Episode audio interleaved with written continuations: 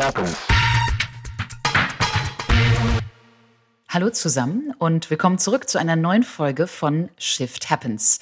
Heute ist es die allerletzte Folge für dieses Jahr und wir nehmen euch mit an den Persischen Golf. Wir schauen zurück auf das wirkliche Chaos bei OpenAI und wir haben heute ausnahmsweise nicht nur eine, sondern zwei Überraschungen für euch. Und wir, das sind Miriam und Lea.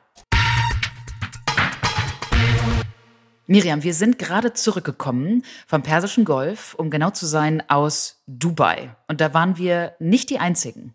Nein, wir waren nicht die Einzigen. Es war sehr warm und es war sehr voll in dieser Stadt. Ähm, denn da ist ja gerade die COP, die Conference of the Parties, international die größte Klimakonferenz, die es ja auch schon seit einer Weile gibt. Jetzt findet sie in Dubai statt und äh, dort sind noch immer etwa 80.000, manche sprechen von 100.000 Menschen, die versuchen zu verhandeln und gemeinsam das Klima zu retten. Wir haben uns gedacht, wenn wir über die Zukunft des Klimas reden, macht es ja vielleicht auch Sinn, mal in die Vergangenheit zu schauen, was da so möglich war. Denn weit weg von dem Expo-Gelände in Dubai, wo die COP stattfindet, gibt es die Altstadt. Und diese Altstadt, ganz besonders das historische Stadtviertel Al-Fahidi, die haben wir uns angeschaut, weil es dort unter anderem ein traditionelles architektonisches Element gibt, was uns einiges über die historische Klimaanlage sagen kann. Das ist der Bajir der Windturm des alten Dubais oder Windfänger genannt. Und diese Bajire, die werden auch heute noch in verschiedensten Varianten genutzt. Man kann sie noch sehen. Sie stehen dort weiterhin in der Altstadt. Und wir haben uns mal angeschaut, wie die eigentlich funktionieren.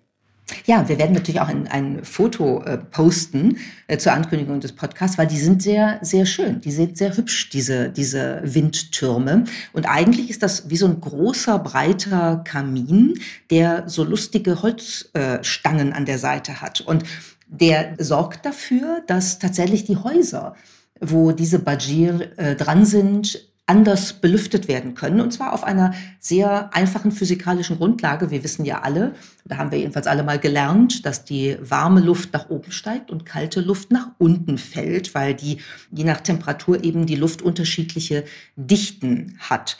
Und das haben ähm, die Menschen früher sich sehr klug ausgedacht, was sie gemacht haben, weil dieser Bajir sorgt dafür, dass an heißen Tagen der etwas kühlere Wind vom Meer sozusagen von oben in den Turm äh, reinkommt und in diesem schattigen Innenraum des Turms dann abkühlt und nach unten sinkt in das Haus hinein, also in die Wohnräume. Und die verdrängt dann diese kalte Luft, die da reinkommt, verdrängt dann die warme Luft in den Räumen. Das ist ja wirklich heiß am Persischen Golf. Diese warme Luft wird dann an der Seite durch diese Schachten des äh, Turmes ähm, und die Fenster und Türen des Hauses wieder rausgeleitet. Und das ist im Grunde genommen eine Air Condition in traditional ways. Also wie man früher sich vorgestellt hat, ähm, das Klima in Häusern angenehmer zu machen. Und ich weiß noch, ich war wirklich total baff, als ich ähm, gehört und gelesen habe, dass diese Windtürme bis zu 10 Grad Temperaturunterschied erreichen können. Und noch dazu tun sie das auf eine Art und Weise, die nicht gleichzeitig das Klima auch noch weiter verschmutzt, wie es ja leider unsere Klimaanlagen meist tun, vor allem die, die ich so aus Amerika kenne, die hängen dann da ja immer so in den Fenstern. Die sind ja gleichzeitig zwar Kühlanlage, aber eben auch leider Klimaverschmutzer. Und das ist bei den Bajir natürlich nicht so. Also wirklich beeindruckend, vor allem äh, das so im Kontrast zu sehen. In der Altstadt also diese Windtürme und viele Kilometer weiter findet dann diese COP auf dem Expo-Gelände statt und es wird darüber gesprochen, wie wir durch verschiedenste Technologien es irgendwie hinbekommen, das Klima noch zu retten. Also eine Stadt voller Kontraste und auch eine Situation aktuell voller Kontraste in Dubai. Zu einem dieser Kontraste gehört ja auch, du hast gerade über die modernen Klimaanlagen gesprochen, dass die natürlich überall in Dubai präsent sind. Ähm, du kannst ja dich durch diese Stadt fast sozusagen von Einkaufsmall zu Einkaufsmall bewegen und musst dabei kaum mehr mit der realen heißen Außenluft in Kontakt kommen, weil wirklich alles klimatisiert ist, genau zu den Kosten und mit den Effekten, die du beschrieben hast. Aber wir haben natürlich auch noch eine äh, Sache gesehen, die ähm, die Absurdität wirklich auf den Höhepunkt bringt. Und das ist die Skihalle, die äh, Dubai anbietet, also wo man bei 30 Grad draußen innen Skifahren kann. Das ist eine äh, Skihalle, die direkt an eine große Shopping Mall, an die Mall of the Emirates angebunden ist. Und wir haben uns das auch natürlich auch angeschaut. Und das ist schon irgendwie verrückt, wenn man dann da steht und in diese Halle reinguckt. Und dann sieht man, wie Menschen dort ähm, tatsächlich zur richtigen Jahreszeit, Anfang Dezember, Skifahren, aber eben in einem Klima, wo es draußen 30 Grad sind und wo natürlich diese Halle nicht nur äh, airconditioned sein muss, sondern richtig runtergekühlt werden muss, damit der Kunstschnee da liegen bleibt und man dann eben ähm, da fahren kann. Und wir haben für euch diesen Moment einmal eingefangen, den Blick auf diese wahnsinnig künstliche Skipiste. Wir stehen hier gerade in einer riesigen Shopping Mall, der Mall of the Emirates, eine der größten Malls in Dubai. Hier ist alles natürlich künstlich kreiert. Man blickt durch ein Fenster in dieser Mall auf eine riesige Skipiste runter auf ein ganzes Skischlaraffenland. Diese Skipiste ist einen halben Kilometer lang, 80 Meter hoch und alles an dieser Halle ist im wahrsten Sinne künstlich. Natürlich der Schnee, der wird künstlich von der Decke geblasen, sodass die Gäste, die da unten in der künstlichen Kälte in Skiklamotten stehen, natürlich auch von oben das Gefühl haben, dass sie tatsächlich sich im Winter befinden, während es draußen ungefähr 31 Grad sind. Man muss sich auch nicht anstrengen, um hier abzufahren. Man muss also nicht mühsam sozusagen hochkraxeln, sondern es gibt drei Lifte in dieser Halle, mit denen man also ähm, diese ähm, Skihalle hochgezogen wird. Und es ist schon interessant zu sehen. Also hier sind einige Touristinnen und Touristen, die hier tatsächlich Skifahren. Aber man beobachtet gelegentlich auch Frauen in Burkas, die ihre kleinen Kinder auf dem Schlitten durch den Schnee ziehen. Das sind besondere Bilder, die man hier bekommt. Ja, diese Skihalle ist also wirklich ähm, schon etwas sehr Besonderes und äh, lässt einen dann schon auch so ein bisschen rätseln, wie wollen wir es eigentlich hinkriegen, für uns eine Zukunft zu bauen, die unser Klima vielleicht auch für die nachfolgenden Generationen noch ähm, lebbar macht. Und dann haben wir uns gedacht, wenn die Vergangenheit in Dubai so interessant ist, dann gucken wir uns doch auch mal die Zukunft an. Denn auch da gibt es etwas ganz Besonderes. Es gibt ein relativ neues Museum, das Museum der Zukunft, Museum of the Future, das mitten in Dubai steht. Ein echt irres Gebäude, architektonisch total interessant, so eine riesige Ellipse, die inmitten einer mehrspurigen Autobahn, die ganz Dubai durchzieht, steht. Und nachts beleuchtete es mit arabischen Schriftzeichen, also architektonisch wirklich schön anzuschauen. Und in dem Museum findet man dann eben einige Zukunftsszenarien, wie wir sozusagen in Zukunft leben werden. Und eines davon äh, handelt auch von Energie. Und das ist eine Simulation aus dem Jahr 2071, die zeigt, wie große Solarpanels den Mond umkreisen und Energie zur Erde schicken. Und dann fragt man sich natürlich, hm, wie soll das denn alles funktionieren? Und wird es wirklich so sein, dass allein Technologie uns retten wird vor dem, was wir selber eben nicht lösen können, nämlich dem Klimakollaps? Es wirkt alles ein wenig fern der Realität, muss man sagen, zumindest der gegenwärtigen Realität. Und man hat auch so das Gefühl, dass eigentlich das Museum der Zukunft einlädt dazu, sich mit der Realität vielleicht auch gar nicht mehr so sehr auseinanderzusetzen. Denn wenn man von diesem Museum wieder zum öffentlichen Nahverkehr will, braucht man überhaupt nicht nach draußen. Also man muss äh, faktisch mit der Realität nicht mehr wirklich in Berührung kommen, denn ein klimatisierter Tunnel führt direkt vom sehr futuristischen Gebäude zur Station der Straßenbahn.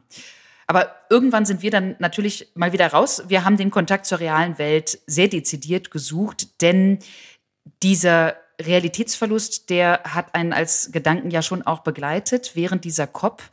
Denn ein Kernpunkt bei der diesjährigen Konferenz wurde auch schon im Voraus sehr heiß diskutiert. Denn es ist nun mal ein Ölstaatenverbund, die Vereinigten Arabischen Emirate, der jetzt vor Ort sich also für die Klimarettung einzusetzen versucht. Und das haben viele im Voraus als durchaus absurd abgetan, haben beispielsweise wie Greta Thunberg gesagt, das mache die ganze Konferenz zu einem kompletten Witz, ein Zitat der Schwedin.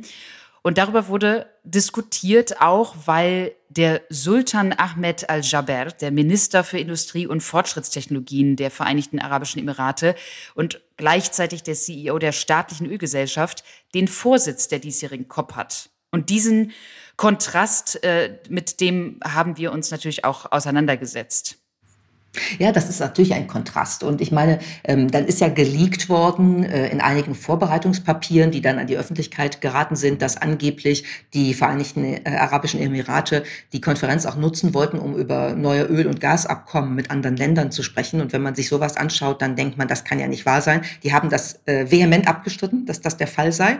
Aber hm, man weiß es halt nicht. Ne? Und wenn man sich die Geschichte der Conference of the Parties anguckt, dann muss man ja leider auch sagen, bislang ist das keine wirkliche Erfolgsgeschichte.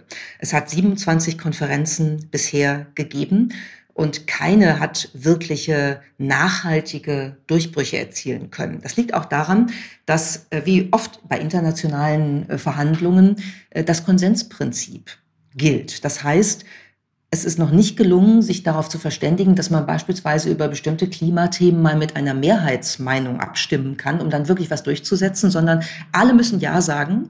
Und das ist natürlich bei so vielen Ländern mit so viel unterschiedlichen Klimainteressen nahezu unmöglich. Und das führt ja manchmal dazu, dass wirklich um einzelne Worte, um Verben hart gestritten wird. Ich erinnere mich noch daran, damals bei der COP in Glasgow, als zur Verkündung des letztendlichen Kommuniqués dann äh, wirklich Tränen geflossen sind, weil so hart gestritten wurde und letztendlich dann doch wieder eine abgeschwächte Formulierung es nur durch den Konsens geschafft hat. Also ein, ein durchaus schwieriges Prinzip, wenn man auf so einer großen Ebene mit äh, fast 200 Ländern verhandeln muss.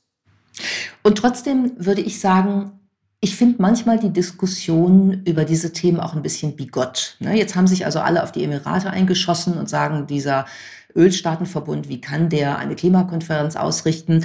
Ähm, die Financial Times hat dann etwas relativ Interessantes veröffentlicht. Die haben nämlich mal zusammengetragen, wie viel die Vereinigten Arabischen Emirate rund um die Welt in den Aufbau nachhaltiger Energien und neue Technologien dazu investieren und sind auf etwa 200 Milliarden Dollar gekommen. Das ist ja nicht nichts. Ne? Und äh, wir haben dann ja auch da durchaus viele Gespräche geführt und, und viel gelesen und festgestellt, die wissen schon sehr genau, dass sie ihre Wirtschaft umstrukturieren müssen, dass sie ökonomisch diversifizieren müssen und dass sie auch ihre Energiepolitik verändern müssen. Denn es gibt eine ganze Reihe von Studien, die sich angucken, was wird denn eigentlich mit den Vereinigten Arabischen Emiraten, was wird denn zum Beispiel mit Dubai und seinen tollen Stränden und all den Touristinnen und Touristen, die da hinfahren, wenn der Klimawandel und die Erderwärmung so weitergeht. Hm, das kann man sehr klar sagen. Die Zahlen und die Fakten sagen nämlich, dann werden die Menschen in den Emiraten und in vielen anderen Teilen der Welt übrigens bald gar nicht mehr tagsüber draußen rumlaufen können, weil es so heiß wird, dass das für den menschlichen Körper wirklich ähm, gesundheitsbedrohlich oder gar tödlich sein kann. Und das sind natürlich Erkenntnisse, das hat auch äh, Sultan Jaber sehr deutlich gesagt, mit denen sie umgehen müssen und wo sie wissen, hier wird es so nicht weitergehen, wie es gerade läuft. Und deshalb ist die diesjährige COP für den Gastgeber, das Gastgeberland im Prinzip eine Last und eine Chance zugleich. Und dennoch haben die ölfördernden Staaten bislang ja vor allem auf Zeit gespielt. Für das Ziel einer Netto-Null-Emission müsste die Öl- und Gasindustrie die Emissionen aus Produktion und Verarbeitung bis 2030 um etwa 60 Prozent senken. Und das wird realwirtschaftlich betrachtet, wenn man ganz ehrlich ist, einfach nicht klappen heißt, dass es wahrscheinlich einen Kompromiss geben wird und geben muss in diesem Fall. Genau, das ist im Grunde genommen dann ein, ein Outphasing von Öl und Gas während man gleichzeitig eben immer mehr Geld investiert in alternative Energien äh, und in Technologien, die ja auch helfen können, beispielsweise das Carbon Capturing, in, auf Deutsch so schön übersetzt mit CO2-Abscheidung, wo man sozusagen eben mit neuen Technologien das, das CO2 aus der Luft rausfiltert. Das ist jetzt noch nicht so entwickelt, dass das wirklich als im großen Einsatz sinnvoll wäre, aber so eine Kombi wird es halt geben. Und ich finde ganz interessant, dass jetzt ja gerade aktuell äh, dann auch mal ein paar ganz gute Nachrichten aus äh, Dubai gekommen sind, weil sich tatsächlich 57 Nationen jetzt ähm, gemeinsam darauf geeinigt haben, dass sie aus der Kohle aussteigen wollen. Dabei auch die USA. Ne? Das ist ja auch nicht nur so, dass die Emirate nur ein Problem sind, sondern die USA sind ja auch sehr stockig, was ihre Energiepolitik angeht.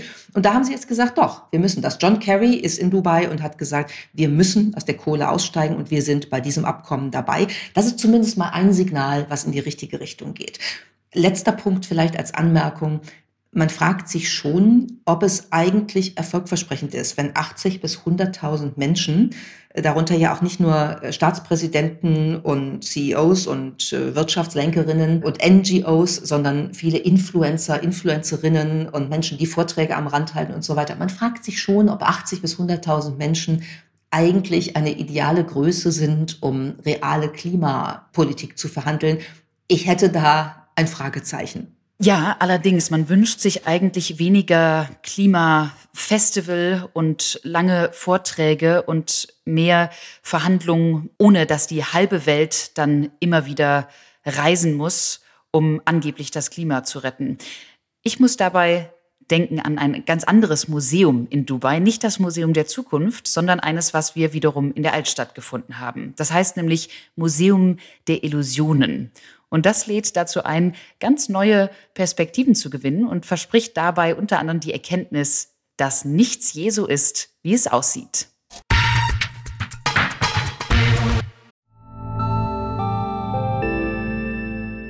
Werbung.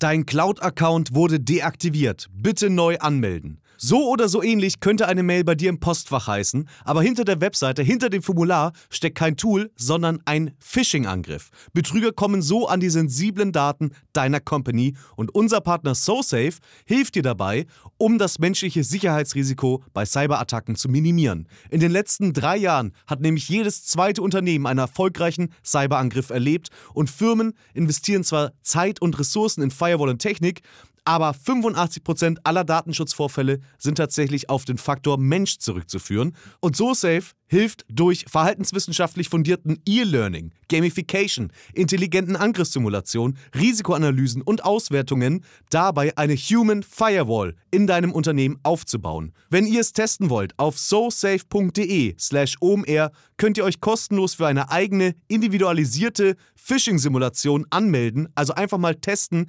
wie eure Klickrate im Unternehmen wäre auf solche Mails. Bisherige Unternehmen hatten da zum Beispiel 30 Prozent. Ihr könnt gucken, ob euer Unternehmen über- oder unterbietet. Alle Infos auf sosafe.de/slash omr. Werbung Ende. Vom Tragödienspiel in Dubai kommen wir jetzt auf eines, was sich in Amerika abgespielt hat. Und zwar in der Welt, mit der wir uns äh, sehr viel beschäftigen, und das ist die Welt der künstlichen Intelligenz. Denn beim aktuellen Marktführer OpenAI gab es ja vor einigen Tagen ein CEO-Chaos, das uns alle, glaube ich, am Freitagnachmittag sozusagen zum Beginn des Wochenendes ähm, so überrascht hat, dass wir das gesamte Wochenende damit verbracht haben. Und da waren wir ganz sicher nicht die Einzigen, denn das hat die Tech-Welt wirklich erschüttert. Und das war das Ausding, also der Rauswurf des CEOs Sam Altman. Der dann natürlich ruckzuck nach äh, ähm, gut 48 Stunden wieder reinstalliert war. Dafür ist das Board jetzt im Wesentlichen weg. Und äh, wir haben uns gedacht, es macht ja Sinn, vielleicht noch mal einmal aus der Rückschau mit ein bisschen ruhiger Betrachtung draufzuschauen, weil es ist schon ganz interessant, was da passiert ist, denn es ist, glaube ich, symptomatisch für die gesamte Tech-Szene, die gesamte KI-Szene, was da gerade passiert. Und wir haben so drei Punkte, die wir mit euch noch mal einmal teilen wollen, wo wir das Gefühl haben, da ist wirklich ein bisschen was schiefgegangen. Und das erste wäre, dass OpenAI und vielleicht insgesamt die KI-Industrie ein echtes Governance-Problem hat. Ja, weil man muss sich natürlich fragen, wer hat da eigentlich welche Macht aktuell? Wenn wir uns jetzt mal die Struktur angucken, die OpenAI hat, dann ist das eine total unkonventionelle Struktur.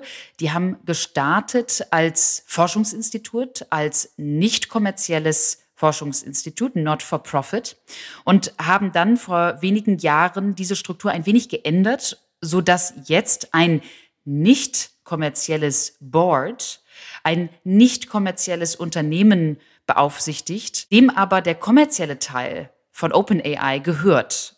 Ein sogenanntes Capped Profit Unternehmen ist das. Das heißt, man legt schon fest, dass es eine Decke geben soll für den Profit, den man machen kann. Trotzdem kann man aber jetzt seit wenigen Jahren auch als OpenAI Profit machen. Und diese Kombination, dass ein Not-for-Profit Board über zwei Ecken sozusagen die For-Profit Company beaufsichtigt, ist vorher auch nicht sehr bekannt gewesen. Da haben jetzt viele ähm, sich das erste Mal in Bezug auf OpenAI erstmal mit beschäftigt, aber vor allem ist es relativ unkonventionell.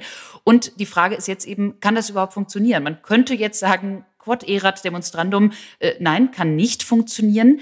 Einige sagen allerdings auch doch, hat doch genau funktioniert, denn das Board hatte die Aufgabe zu kontrollieren, wer OpenAI wie eigentlich führt. Und sie haben damit natürlich ein großes Zeichen gesetzt, dass sie mit Sam Altman, in diesem Fall mit dem CEO, so nicht mehr äh, zusammenarbeiten können. So haben sie es jedenfalls gesagt. Unter anderem eine, ein Boardmitglied, eine Forscherin der Georgetown University, Helen Toner, die hat danach auf X, ehemals Twitter, gesagt, unsere Entscheidung war im Prinzip angetrieben davon, dass wir nicht mehr das Gefühl hatten, wir können in der Kommunikation mit Sam Altman unsere Aufgabe, unsere Verantwortung erfüllen. Denn er hat mit uns nicht so kommuniziert, wie wir es als Board gebraucht hätten. Und deshalb war natürlich dann die Konsequenz, dass er gehen muss, auch wenn nur für 48 Stunden. Also Frage ist so ein bisschen, hat das jetzt richtig gut funktioniert, weil äh, sie im Prinzip einen Punkt gesetzt haben oder hat es eben überhaupt nicht funktioniert? Jetzt gab es ein großes Reshuffling und das Board sieht komplett anders aus. Also ich glaube schon, dass es funktioniert hat, weil diese ganze Aktion natürlich ähm, die Aufmerksamkeit ziemlich deutlich darauf gelenkt hat, was gerade in der KI-Industrie ähm, abgeht, vor allem eben bei OpenAI abgeht. Und man muss ja schon sagen, diese sehr ungewöhnliche Struktur des Unternehmens, die du gerade beschrieben hast, ist das eine. Das andere, was man unabhängig von jeder Unternehmensstruktur, glaube ich, sagen kann, und auch wenn man Sam Altman genial und nett findet, ein 38-Jähriger hat hier quasi im Alleingang eine KI ähm, mit seinem Unternehmen entwickelt, wo kaum jemand anders wirklich äh, Aufsicht, Übersicht, Einsicht hatte. Und das ist ja immer noch so. Wir wissen ja an vielen Stellen wirklich nichts darüber, wie dies, diese Systeme entwickelt werden, diese Sprachmodelle, wo die Trainingsdaten herkommen und so weiter. Und unabhängig davon, was mit dem Board jetzt passiert ist, ist, glaube ich, ein Licht darauf ähm, gesetzt worden. Hier hat jemand wirklich ein bisschen sehr viel Macht an dieser Stelle. Also ich glaube schon, dass das funktioniert hat. Ähm, fürs Board selber allerdings nicht, denn das ist der zweite Punkt. Du hast ihn gerade genannt. Es gibt ein richtiges Reshuffling. Die beiden Frauen, die als unabhängige äh, auch Forscherinnen dabei waren, Helen Toner, die du gerade schon genannt hast, und Tasha McCauley, die andere, die sind jetzt raus aus dem Board und wir haben jetzt äh, noch drin Adam äh, D'Angelo, das ist der CEO von Quora und wir haben als neue Boardmitglieder Brad Taylor, einer der Gründer ähm, äh, von, von Salesforce, der Vorsitzender des Boards werden soll. Wir haben drin Larry Summers, der mal bei der Weltbank war, der als Politiker unter anderem Barack Obama ähm, beraten hat, der Harvard mal geführt hat. Und da haben wir jetzt also drei weiße Männer, die über die Zukunft der KI entscheiden für ein Unternehmen, was nun im Moment tatsächlich das Führende im Bereich der generativen KI ist. Das ist sicherlich keine gute Entwicklung hin zu Diversität. Drei weiße Männer, von denen sich einer, nämlich Larry Summers, auch einmal äh, gelinde gesagt sehr unglücklich über die Kapazitäten von Frauen ausgedrückt hat. Aber nun gut, angeblich, so hören wir es von OpenAI, sollen diversere Mitglieder noch dem Board hinzugefügt werden. Daran arbeiten sie jetzt.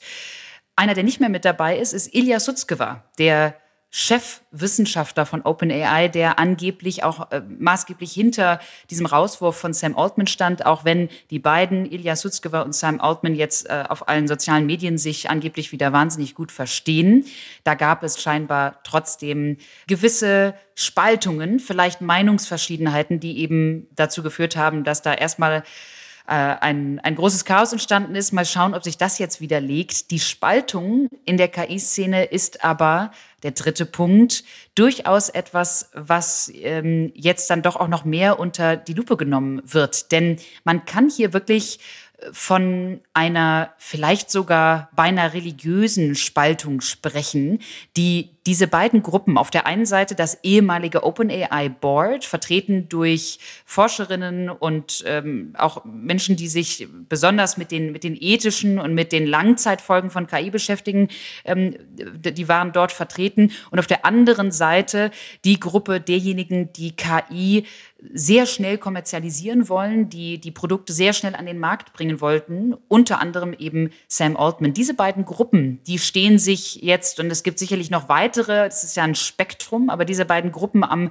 jeweiligen extremen Ende, die stehen sich äh, durchaus gegenüber. Und genau das haben wir auch in, in dieser chaotischen Situation hier gesehen. Denn die einen sagen, wenn wir zu schnell KI an den Mann und an die Frau bringen, dann kann es uns passieren, dass wir in einen Strudel der Konsequenzen geraten, der so schnell uns an einen Punkt bringen wird, den wir aktuell vielleicht auch noch gar nicht vorausschauen können, den wir noch nicht verstehen können. In, in eine Situation bringen könnte uns das, die, die uns im Prinzip eine KI gibt, die womöglich sogar Menschen ähm, ja, übertrifft und auch außer Kontrolle setzen kann. Das ist so die sehr existenzielle Risikogruppe, Existential Risk sehen diese Menschen in künstlicher Intelligenz. Das ist meiner Einschätzung nach durchaus sehr übertrieben, aber es ist eine Meinung, die im Silicon Valley einige gerade teilen. Also ich finde, man kann tatsächlich von sowas wie einer religiösen Spaltung äh, sprechen, wie du das beschreibst, oder von einem Schisma. Und äh, man könnte jetzt, wenn man das als Analogie weiter betreiben will, könnte man auch sagen, ähm, die unabhängigen Mitglieder des Boards, äh, die beiden Frauen zum Beispiel, haben so eine Art Reformationsmoment der künstlichen Intelligenz versucht, also wieder ähm, sozusagen zu den sinnvollen Ursprüngen zurückzukommen. Das ist dann sicherlich nicht gelungen und es gab auch gar keinen Martin Luther und auch gar keine Martina Luther in dem ganzen Prozess. Aber es ist, es hat was von religiöser Gläubigkeit an manchen Stellen, wie hier auf beiden Seiten, glaube ich, mit, mit dem Thema KI umgegangen wird. Und woran man das ja vielleicht auch ein bisschen erkennen konnte, war, es ist dann ja irgendwann deutlich geworden, dass offenbar ein neues Projekt äh, von äh, OpenAI sozusagen geleakt worden ist, ein neues Modell mit dem Namen QStar. Und dieses neue Modell soll eigenständig mathematische Probleme lösen können, was es vorher eben so jetzt noch nicht gegeben hat. Wir wissen, dass äh, ChatGPT und GPT-4 manchmal da durchaus noch Schwierigkeiten haben. Und manche haben das offenbar als einen echten Meilenstein betrachtet, und zwar in Richtung dieser allgemeinen künstlichen Intelligenz, dieser AGI. Und äh, dann hat es einen Warnbrief gegeben aus der Belegschaft an das Board, äh, wo man eben gesagt hat, Q-Star könne eine Bedrohung für die Menschheit werden. Vielleicht wollen wir das mal versuchen, ein bisschen einzuordnen. Eine Bedrohung für die Menschheit durch ein neues Modell? Also erstmal finde ich den Sprung von kann mathematische Probleme lösen bis hin zur Bedrohung für die Menschheit dann doch sehr interessant. Vielleicht einige, die Mathe nicht mögen, vielleicht können die das nachvollziehen. Ich, ich mochte Mathe immer. Ich glaube nicht, dass der Sprung so klein ist von kann mathematische Probleme lösen bis hin zu wird uns alle womöglich auslöschen. Also das ist, glaube ich, auch eine Art von Hype. Ich, ich sehe beide Seiten eigentlich als totale Hype-Beschleuniger. Die einen, weil sie sagen, das ist so katastrophal möglicherweise, dieses Instrument. Äh, wir müssen, äh, wir müssen uns jetzt mit, mit Risiken beschäftigen, die womöglich lange, lange in der Zukunft eigentlich liegen, wenn sie überhaupt je eintreten. Und die andere Seite hypt das Instrument künstliche Intelligenz, was im Grunde einfach eine Technologie ist, weil sie sagen, dass es beinahe alle unsere Probleme lösen wird und wir schnellstmöglich alles an den Markt bringen. Für mich sind es eigentlich beides äh, Hype-Varianten. Und ich glaube, die Wahrheit liegt absolut in der Mitte. Es ist ein, ein Instrument, was ja, man nennt es ja Dual Use, was also für, für beide guten und schlechten Dinge angewendet werden kann und vor allem, was, was in der aktuellen Gegenwart definitiv natürlich Probleme birgt, Auswirkungen hat, mit denen wir uns jetzt beschäftigen müssen. Und ich glaube, die, die Hype-Varianten, auf der einen Seite die, die Leute, die das existenzielle äh, Risiko sehen und auf der anderen Seite die, die begeisterten ähm, Marktbeschleuniger der KI, die helfen nicht wirklich dabei, heute in der Gegenwart einen sehr gesunden Umgang damit zu befördern. Das ist nur meine Meinung. Das, das würde ich sofort unterstreichen. Und dazu gehört ja vielleicht auch, dass man manchmal denkt, so ein bisschen mehr Sensibilität oder Kontextualisierung wäre ja auch hilfreich. Ich habe bei dem neuen Modell, also Q-Start, dann auch gedacht, wie kann man das denn so nennen? Denn es gibt ja äh, historisch gesehen eine Verwendung des Buchstaben Q, die nicht gut ist. Q ist sozusagen der erste Buchstabe der Verschwörungstheoriebewegung QAnon, die äh, unter Donald Trump und äh, auch heute noch in vielen Kreisen eine Rolle spielt und äh, im Internet gepflegt wird. Und das sind natürlich so, so Analogien, da hätte man ja mal vorher drauf gucken können, bevor man so einen ähm, Begriff dann wählt.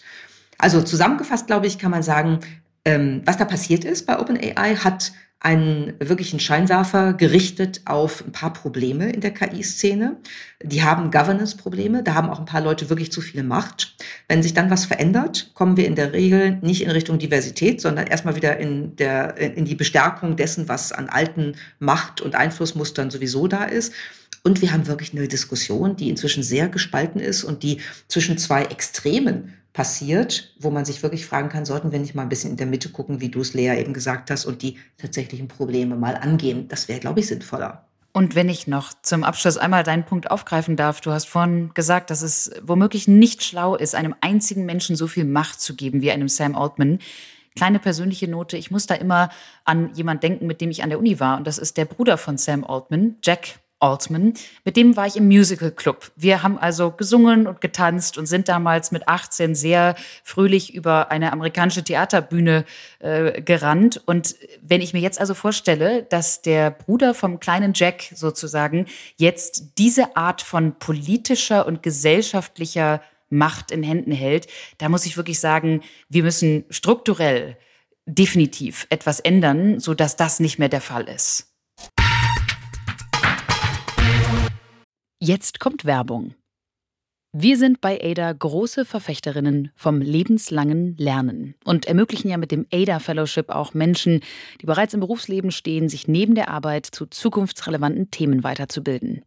Um uns selbst ebenfalls auf dem Laufenden zu halten und uns mit Branchenkennerinnen und Experten auszutauschen, besuchen wir regelmäßig Fachkongresse zu verschiedensten Themen, von Technologie und KI über Leadership bis hin zu Bildungsthemen.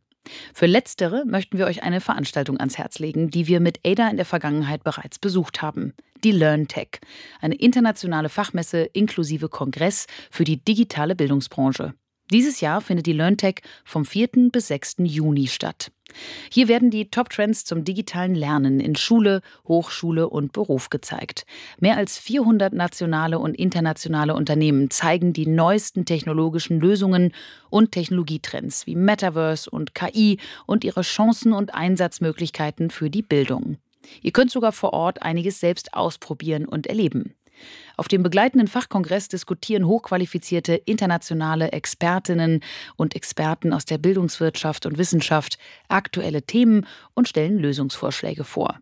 Mit dem Rabattcode minus 20 erhaltet ihr 20 Euro Rabatt auf alle Messetickets. Also sichert euch jetzt euer reduziertes Ticket für die LearnTech 2024 vom 4. bis 6. Juni. Das war Werbung. So, wir haben heute zwei Überraschungen für euch und die richten wir mal nicht an uns gegenseitig, sondern tatsächlich äh, gemeinsam an euch. Und die erste war, ich würde sagen, zwei Sekunden lang am Sonntagabend um 21 Uhr 44,5 im ersten deutschen Fernsehen zu sehen. Lea und ich waren nämlich Statistinnen in einem Tatort. Und zwar in dem Weihnachtstatort des anderen Last, der am Sonntag gelaufen ist und jetzt in der Mediathek auch immer noch erhältlich ist. Und einige von euch haben das mit Adleraugen gesehen. Wir haben sehr viele Nachrichten bekommen und äh, die waren dann alle sehr überrascht. Moment mal, wart, wart ihr das jetzt da unten wirklich links im, im Bild? Was ich famos finde, weil äh, das ist wirklich nur allerhöchstens äh, sind das zwei Sekunden, zwei, drei Sekunden. Es waren nicht zwei, drei Sekunden, die wir für den Dreh gebraucht haben. Wir haben vier Stunden vor einem Jahr in Köln gedreht und das Ganze ist überhaupt erst zustande gekommen, weil unsere gute Freundin Nina Wolfrum, eine wunderbare Regisseurin, nicht nur ist, sondern es auch vom Tatort war und die hat uns dazu eingeladen. Und es war wirklich eine super Erfahrung, so ein Erlebnis ähm, vier Stunden lang bei eisiger Kälte mit ich erinnere mich künstlichem äh, Glühwein, denn man darf ja da nicht nach vier Stunden total betrunken stehen. Künstlichem Glühwein und natürlich auch Psst, kleines Geheimnis, Kunst, Schnee also vor der Tatortkamera zu stehen. Und dieser Kunstschnee war ja wirklich eine Aktion. Also das war ja auch ein Teil, warum das so lange gedauert hat, weil es gibt eben eine Abschlussszene, ich glaube, die dürfen wir beschreiben, ohne was zu spoilern, für diejenigen, die den Tatort noch nicht gesehen haben. Und da stehen die Kommissare ähm, gemeinsam so auf so, einer, auf so einem Weihnachtsmarkthaus und gucken auf den äh, Kölner Weihnachtsmarkt und die Eisbahn und schenken sich noch was, die wichteln sozusagen. Und auf einmal fängt es an zu schneien. Und das Problem ist, dieser Schnee kommt eben aus einer Schneekanone. Und ich meine, wer schon mal Skifahren war, der stellt sich eine Schneekanone ja als so ein Riesending vor, die dann halt so eine Piste beschneit. Diese Schneekanone war äh, sehr spisselig dem gegenüber.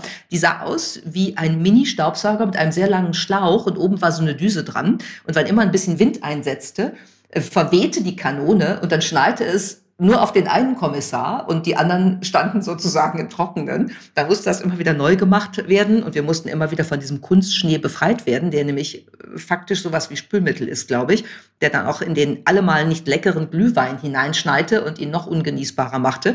Dann mussten die Haare immer wieder von dem Schaum befreit werden und wir haben das also, ich weiß nicht, achtmal, zehnmal gemacht ungefähr. Na und wir mussten auch acht oder zehnmal überrascht gucken über diesen Schnee, weil Spoiler Alert, Schnee in Köln ist relativ äh, unwahrscheinlich, obwohl den gab es ja vor wenigen Tagen. Tatsächlich am Tag des Tatorts gab es wirklich Schnee in Köln.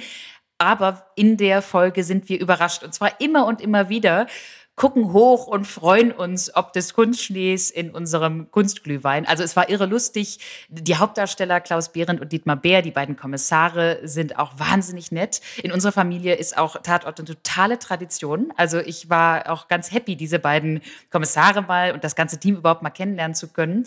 Und äh, war wirklich ein sehr, sehr schöner, wenn auch eisiger Abend von einem Jahr. Fand ich auch. Und ich glaube, ähm, ich habe ja immer mir gewünscht, mal im Tatort eine Leiche zu sein. Ich habe mich jetzt entschieden, dass ich als Glühwein trinkende, schneebegeisterte Statistin, glaube ich, eine bessere Wahl getroffen habe. Alles richtig gemacht. Und für die zweite Überraschung schauen wir jetzt nicht mal in äh, die Vergangenheit, denn gedreht haben wir den ja vor einem Jahr und gelaufen ist er vor wenigen Tagen, aber ihr könnt ihn immer noch in der Mediathek finden. Wir schauen in die Zukunft und zwar in die sehr nahe Zukunft, denn Miriam und ich haben heute für euch eine Ansage als Überraschung. Wir haben in den letzten Monaten ein Buch geschrieben und das kommt am 13. Februar 2024 nun endlich heraus. Und der Titel des Buches lautet Alles überall auf einmal und beschäftigt sich, wie könnte es anders sein bei uns, mit künstlicher Intelligenz, die alles überall auf einmal verändert. Und wenn der ein oder andere jetzt denkt, warte mal, dieser Titel erinnert mich an einen Film, den ich gesehen habe und der Oscar bepreist ist, dann yes, genau die Analogie ist gewollt.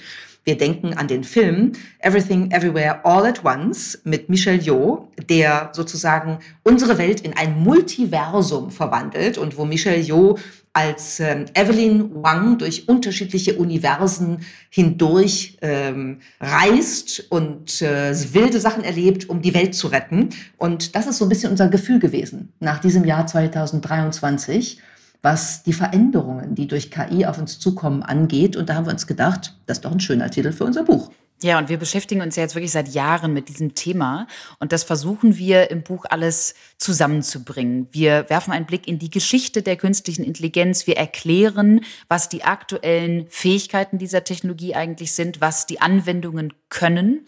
Und dann blicken wir im Kern des Buches auf sämtliche Dimensionen unseres Lebens und wie sie verändert werden. Die Politik, Gesellschaft, Kommunikation, Demokratie unser menschliches Miteinander, was macht das eigentlich mit menschlicher Intelligenz und unserem Verständnis des menschlichen Bewusstseins?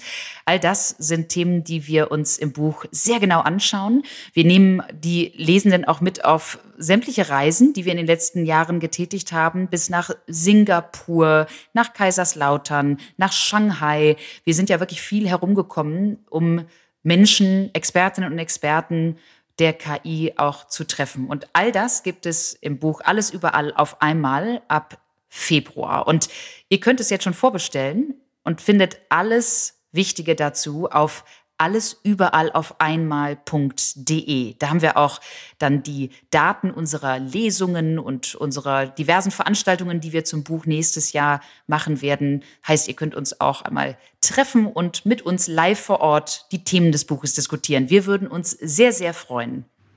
Und das war die letzte Folge vom Shift Happens Podcast für dieses Jahr. Wir brauchen mal eine Pause, ihr braucht mal eine Pause. Das Jahr 23 darf zu Ende gehen und wir freuen uns, wenn wir uns dann in 24 Ende Januar wiederhören und vielleicht auch mal sehen an der einen oder anderen Stelle rund um die Buchlesungen oder was immer sich ergibt. Aber für den Moment wünschen wir euch jetzt erstmal eine schöne Adventszeit, die vielleicht wirklich mal den ein oder anderen Moment der Besinnung im besten Sinne enthalten mag. Schöne Weihnachtstage, einen guten Rutsch ins neue Jahr und wir freuen uns auf euch. Wir hören uns Ende Januar 2024 wieder. Bis dann.